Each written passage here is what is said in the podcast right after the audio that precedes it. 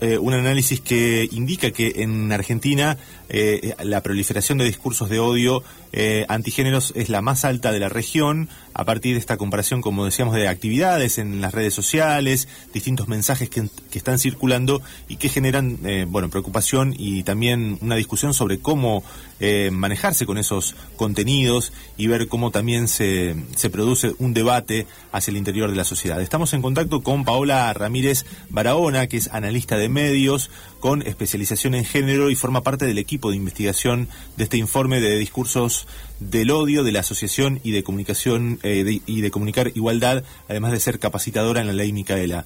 Em, Paola, ¿cómo va? Buenos días. ¿Qué tal? Buenos días, ¿cómo estás? Bien, bien, muy bien. Estábamos, bueno, queriendo conocer los resultados de este informe y em, que em, también la manera, la metodología que utilizaron para realizarlo. Bueno, mira, este, este trabajo de investigación lo empezamos en julio de 2019 y abarcó hasta octubre del año pasado. Eh, tuvo dos, dos partes. Una parte, digamos, de datos duros, cuantitativos, que fue la minería de datos de cuentas especialmente de Twitter, eh, de feministas, de activistas feministas, eh, varones, mujeres y personas travesti y trans del Cono Sur, de Latinoamérica, es decir, Argentina, Chile, Paraguay y Uruguay. Este, y después una parte más cualitativa, que fueron entrevistas a cuatro, a, perdón, 24 este, referentes eh, presentes en las redes y que activan por la agenda de la igualdad de géneros en esos cuatro países, seis personas por país. Este, bueno, respondieron un cuestionario bastante extenso de unas 35 preguntas y también eh, preguntas, digamos, estructuradas que quiere decir que, respondían en opciones de, respuesta múltiple, y después preguntas de opinión también. Este, y la investigación eh, abarcó eh, especialmente redes sociales y Twitter, pero también eh, medios tradicionales como radio, televisión y prensa gráfica. Claro. Y a partir del análisis de esas cuentas, ¿qué mm, conclusiones, qué resultados obtuvieron? Bueno, confirmamos un resultado, el principal sería que ya nos venía preocupando por investigaciones propias anteriores y por investigaciones similares de otras organizaciones, que es que los y las eh, activistas feministas eh, se están retirando del debate público en redes sociales debido a la violencia, a, los discursos de odio, a los discursos violentos que se han ido incrementando. Eh, tenemos, por ejemplo, el, el 100%, esto es un dato muy significativo, el 100% de las personas entrevistadas dijo haber recibido violencia en algún momento en los últimos dos o tres años. Eh, también, si bien no se detectaron ataques, digamos, acciones coordinadas eh, de los grupos entre los países, de los grupos conservadores, que son los que generan estos discursos de odio, eh, sí eh, se detectaron eh, ataques a, varias de estas personas entrevistadas. Este, y bueno, lo que genera es esto, que se, que se silencian voces, que se repliegan los, los y las activistas feministas del debate, eh, digamos, postean menos, hablan menos sobre los temas para no ser agredidos, agredidas, algunos suspenden las cuentas, entonces bueno, eso es un panorama muy preocupante. Eh, y por eso la, la, pregunta central de nuestra investigación eh, fue si es posible debatir este, en medio de ese contexto, ¿no? Claro, cuando ustedes están hablando de un retiro de muchos de los eh, referentes de organizaciones, están hablando de un retiro porque son directamente agredidos, no es que hay, hay opiniones o discusiones que se puedan entablar a través de las redes, sino agresiones directamente, y eso es lo que preocupa. Claro, mm. claro, exactamente, sí, hablamos de, de violencia no de diálogo, digamos, no de un diálogo este, productivo o de, un intercambio de opiniones. O de confrontación, claro, que puede ser confrontación de ideas tranquilamente. Sí, mm. este, nosotras eh, distinguimos tres grados, como tres niveles de esos mensajes, por ejemplo, el, el primer nivel, que podría ser un grado menor de violencia, es el de la estigmatización o utilizar estereotipos, por ejemplo, a las mujeres. Eh, este, que les dicen, digamos, como cómo explicar, no quiero reproducir las, las, expresiones, pero bueno, digamos descalificaciones, cosas así.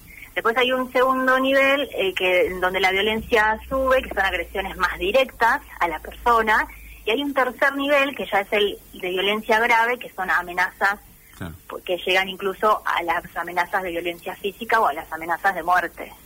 Este, y em, todos experimentaron, todos y todas, alguno de esos, de, esas, de esos tres tipos, y en Argentina, por ejemplo, es donde mayor cantidad de personas afirmó haber experimentado los tres niveles de violencia.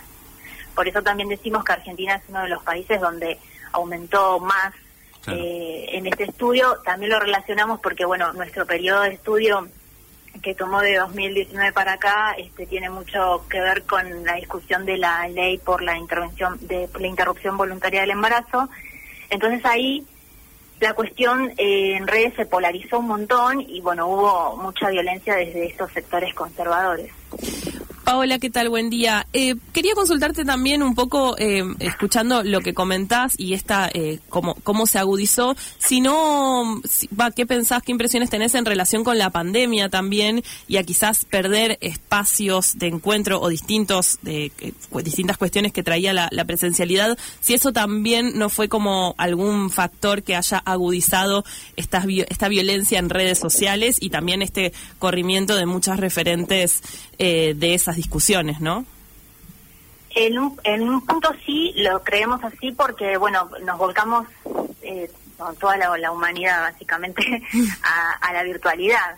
Entonces, claro, digamos, eh, circuló por redes este, o por internet y la web este, mayor cantidad de cuestiones que por ahí circulaban en otros espacios. Eso es como vos decís. Este, y también, bueno, lo que pensamos y notamos es que el movimiento feminista o los movimientos feministas de Argentina eh, teníamos, estábamos muy acostumbradas a, tener el cuerpo en la calle, ¿no? Eh, entonces, bueno, ahí también tuvimos que adaptarnos a que eso no podía suceder y, y eso también hizo que, eh, digamos, en la virtualidad nos, nos costó como encontrar estrategias nos llevó tiempo encontrar estrategias para de autocuidado, por ejemplo, de ciberseguridad. Este, a mí lo que, parece, lo que me parece positivo es que algunos algunas referentes que suspendieron o cerraron sus cuentas después vuelven a las redes, ¿no? Este, cuando se sienten un poco más, digamos, como que pudieron lidiar con lo que les pasó. Este, eso eso es bueno. Este, pero bueno, eso lleva un tiempo de aprendizaje.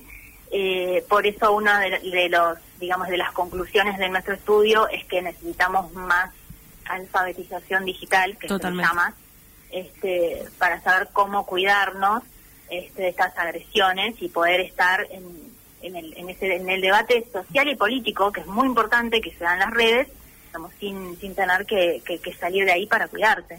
Sobre todo, Paola, pienso en este sentido que también lo, plantean en, la investigación, que estos sectores antigénero eh, tienen también muchas, muchas estrategias comunicacionales y mucha creatividad en el, en el ciberactivismo, entonces también obliga, digamos, de alguna manera a, a replicar o a reproducir creativamente estrategias también, ¿no?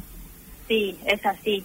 Es como decís, este, han instalado conceptos de una manera muy exitosa, por ejemplo, ideología de género, el concepto de ideología de género, como si, como si portar una ideología fuera algo negativo, este, que no lo es. Entonces, eso, o con mis hijos no te metas, o el término feminazi, son todas construcciones que han, que, bueno, son exitosas, este, y tenemos que, eh, nos, desde este lado del activismo por los derechos humanos, estar a la altura de, para, digamos, este, para tener estrategias que, puedan neutralizar, no podemos obviamente responder con violencia nunca, pero sí por lo menos neutralizar ese, ese tipo de tácticas que tiene, que, que bueno, sí, las vienen desarrollando bien, es verdad.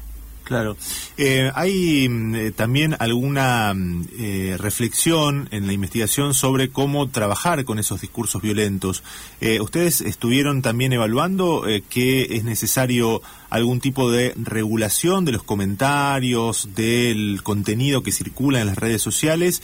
o bueno, también están atentos a aquellos que eh, eh, ponen reparos en eso, en la polémica que significa, porque bueno, significaría restringir algún tipo de libertad de opinión, digamos, cómo evalúan eh, la, regulación de contenidos y cuando se trata de frenar discursos violentos sin impedir la libertad de expresión. Sí, eh, ese punto lo, analizamos específicamente en las entrevistas, en la parte cualitativa.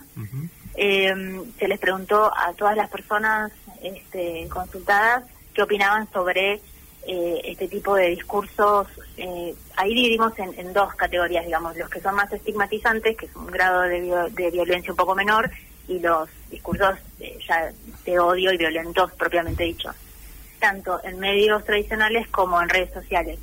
Y en general la opinión es que tienen que ser moderados, este, y hay algunas opiniones también en el sentido de que deberían ser prohibidos cuando se trata, por ejemplo, de amenazas contra la vida. este, hay algunas activistas que marcaron esa línea, como decir, bueno, podemos tolerar un montón de cosas eh, como parte de la libertad de expresión, pero cuando hay una amenaza contra la integridad física o la vida, eh, ahí hay que marcar un límite. Así que algunas algunas eh, referentes, algunas algunos referentes opinan eso eh, y otros se inclinan más por la por la moderación, sí, desde desde los medios en sí mismos, desde las redes en sí mismas que sabemos que son de distinta naturaleza, porque las redes son empresas privadas. Este, algunos este indican que debería haber participación de, de grupos de la sociedad civil y bueno, obviamente también participación del Estado en esa moderación de estos discursos. Claro. Eh, y, respecto de la aparición de, de, algunos discursos que retroceden algunos debates, digo, vos planteabas recién el debate que se dio en Argentina sobre el aborto legal, eh, aparecieron también como em, otros discursos en contra, digamos, que ponían o que retrocedían muchísimo tiempo eh, el debate y, eh, y que en muchos casos se proponían, digamos, como, bueno, una necesidad de, de, aparecer en la, en la escena y en la discusión por justamente la libertad de expresión, pero muchas veces esos discursos tenían una violencia simbólica muy, muy fuerte, ¿no? ¿Cómo em, posicionarse ante discursos que, retroceden tanto en el tiempo, si hay, digamos, una manera para enfrentar los debates, eh, si ustedes creen que estas situaciones se han multiplicado porque eh, justamente se fueron avanzando en algunos derechos. Eh, mira, no sé si, si es exacto a lo que te referís, este ejemplo que voy a dar, pero yo justo antes de que me llamaran estaba repasando las las etiquetas más usadas por los grupos, por estos sectores antigénero, y por ejemplo, una que es súper esperable fue no fue ley en relación al 2018, este, pero por ejemplo, otra de las más usadas no fueron 30.000. Creo que a, ese punto quizás te referís cuando decís... Eh, claro, había de, debates a los que ya habíamos, consensos a los que ya habíamos llegado y que estos eh, sectores te, con un lema a lo mejor te retroceden 20 años en el debate, cuando ya habíamos acordado algo, digamos. Sí, sí, sí, tal cual. Entonces estamos hablando de lo, de lo mismo. Eh, ¿Cómo posicionarnos? Eh, nosotras creemos, y, dentro ya hablando de las conclusiones del trabajo, ¿no? Que mm, tenemos que propiciar eh, una mayores eh, respuestas, eh, más redes y respuestas colectivas, que por ejemplo se pueden coordinar este, acciones entre los entre los, los sectores feministas de distintos países que detectamos en la minería de datos que eso no sucede. Esa sería una, una oportunidad para, para avanzar en ese, en ese punto. Eh, lo que mencionábamos antes este, con Lucía de la alfabetización digital, la ciudadanía digital, eh, aprender estrategias de autocuidado y de ciberseguridad. Eh, y bueno, como es digamos, esto no es algo que afecta al Cono Sur, sino que es algo que está, este avance de los discursos de derecha violentos de los grupos conservadores es a nivel internacional. Eh, la ONU en 2019 desarrolló un plan contra el discurso de odio para que tomemos dimensión, ¿no? De que esto está pasando a nivel global. Este, y bueno, una de las mayores recomendaciones, sí, de las recomendaciones más importantes es que esos discursos se neutralizan con más y mejor discurso de parte de las personas que promovemos la agenda de derechos humanos. Sería una de las de los puntos centrales, ¿sí? Sí, a propósito de esto que decías, bueno, es justo cuando se conoció el informe que fue la semana pasada, que se distribuyó a nivel nacional, eh, pasaba las movilizaciones en España en contra del crimen de, de Samuel, eh, y eh, a partir de eso también incluso se ponía en debate si los discursos antiderechos en general están asociados a la a, la derecha eh, o al fascismo, porque mucho de eso se estaba discutiendo en Europa y en realidad eh, creo que, excede una, una, grieta y que hay que tener mucho cuidado, digamos, también eh, con, digamos, con, con evitar discusiones que, que, trasladen eso a lo partidario, ¿no? Sí, yo coincido con lo que vos decís. Hay una relación de la de esta nueva derecha, como de, como le, estamos llamando últimamente, de estos nuevos grupos conservadores con este eh, algunas algunos núcleos partidarios, pero excede, es como vos decís, este va más allá. Eh, digamos, alcanza grupos religiosos, por ejemplo, eh, y bueno, grupos donde donde se, se promueve, sigue promoviendo, promoviendo el racismo, entonces ahí hay un y, grupos de poder económico. Entonces no solamente queda en el núcleo de lo político, sino que trasciende a esas otras a, esos otros sectores. Bien, eh, bueno, seguiremos atentos a, los resultados y a las discusiones que se generen. Eh, vos decíamos también en la presentación que estás eh, formando parte de la capacitación en Ley Micaela. ¿Cómo ves el avance en general de esas capacitaciones? Porque me parece también un tema clave, ¿no? Para tratar de disminuir o generar algún ambiente de debate un poco más próspero y responsable, y responsable sobre el tema del, género, ¿no? Sí, em, dos cosas me gustaría decir en ese sentido. Eh, primero, todavía eh, nos faltaría tener datos, sí, números, de que eso es una es un compromiso del Ministerio de Mujeres, Ministerio de la Nación, eh, que yo creo que ahora a fin de este año tiene tendría que salir el primer informe de cómo se avanzó en todo el Estado Nacional con el cumplimiento de esa capacitación obligatoria, sí.